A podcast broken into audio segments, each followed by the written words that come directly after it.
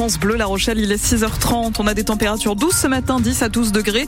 On attend des nuages et peut-être un petit peu de soleil. On y reviendra d'ici quelques instants, mais les températures maximales atteindront les 15 degrés cet après-midi. Sophia Berada, le festival de musique classique Un violon sur le sable devrait finalement bien avoir lieu cet été à Royan. Oui, il était question jusqu'à présent de peut-être l'annuler car les dates du festival se confondent avec celles des Jeux Olympiques de Paris.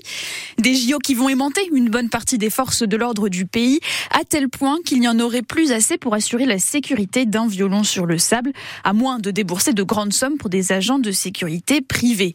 Hier, les acteurs du festival de la police et du territoire se sont réunis à la préfecture de Charente-Maritime et finalement, des solutions semblent se dégager. Philippe Tranchet est le créateur et l'organisateur d'un violon sur le sable. Il semblerait que tout le monde fasse de gros efforts pour trouver des solutions et qu'il euh, y a la perspective de ces solutions justement qui a été mise sur la table. Direction euh, départementale de la police qui était là et qui fera en sorte de, de pouvoir arranger tout ça en tenant compte des, autres événements hein, parce qu'on n'est pas le seul. Et je pense que le violon sur le sable aura lieu. Il y a des modifications par rapport à ce qui était prévu notamment au niveau des dates mais ça se déroulera la dernière semaine de juillet et en tout cas euh, même si c'est pas définitivement acté, c'est en très bonne voie, avec la bonne volonté de la préfecture, de la mairie de Royan, et bien sûr, euh, nous, on doit euh, aménager certaines choses, notamment au niveau des plannings, des, dates, mais on est plus confiant le directeur du festival Un violon sur le sable avec Éric Lebillan. Le maire de Royan, Patrick Maringo, lui n'a pas souhaité s'exprimer au micro tant que le dispositif de sécurité et les dates n'étaient pas consolidés.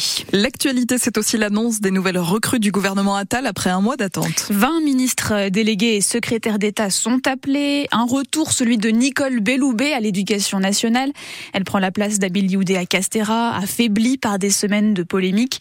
Elle est rétrogradée mais reste ministre des Sports et des Jeux Olympiques en cette année olympique.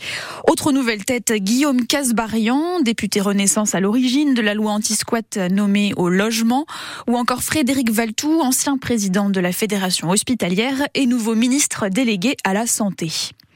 Est-ce qu'on va bientôt payer 30 euros une consultation chez son médecin généraliste au lieu de 26,50 euros actuellement? Le patron de la sécurité sociale s'est dit prêt à le faire. Il l'a annoncé hier devant les six syndicats de médecins qui étaient réunis pour négocier les tarifs des cinq années à venir. Une hausse du prix de la consulte, c'était l'une des principales revendications des syndicats de médecins. Mais pour que cet accord soit validé, ils devront accepter des contreparties. Les précisions d'Anne Lordanier. Ça fait plus d'un an que les généralistes réclament cette hausse du tarif de la consultation à 30 euros. Alors évidemment, la présidente de MG France, leader chez les généralistes, est plutôt satisfaite. Qui nous satisfait en partie puisque c'était notre euh, demande de base pour tout simplement contrebalancer l'inflation. Par contre, cette euh, majoration ne sera pas applicable tout de suite et en une fois. Donc nous sommes inquiets car euh, là, ça serait un gros souci pour la profession. Agnès Gianotti attend aussi des gage sur la consultation longue du médecin traitant. Mais tout cela ne sera pas gratuit. La Sécu veut des contreparties. Les médecins devront prescrire moins d'examens biologiques, moins d'antibiotiques. L'assurance maladie va mettre de l'ordre dans les ordonnances des patients qui ont une affection longue durée. Certains médicaments qui n'ont pas de rapport avec la LD sont parfois remboursés à 100% parce qu'ils sont inscrits dans la mauvaise case. La CNAM veut aussi inciter les médecins à passer du paiement à l'acte à un paiement au forfait. C'est-à-dire que ceux qui exercent à plusieurs dans un cabinet pourront, s'ils le souhaitent, prendre en charge un patient ensemble et se partager un forfait global. L'idée, c'est de proposer plus de créneaux aux patients. Les discussions entre assurance maladie et syndicats de médecins vont se poursuivre au moins jusqu'au mois de mars. À l'hôpital de Sainte, les urgences pédiatriques ferment leurs portes ce soir et elles resteront fermées pendant 24 heures.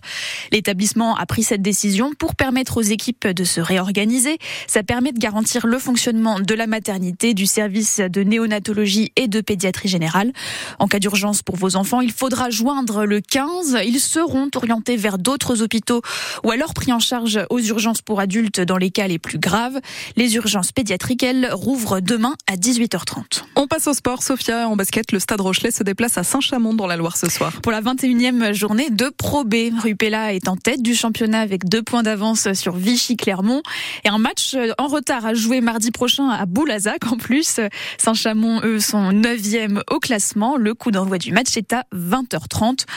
Et en rugby, la deuxième journée du tournoi Destination, ça commence demain après-midi avec le duel France-Écosse à 15h15 au stade Murrayfield à Édimbourg.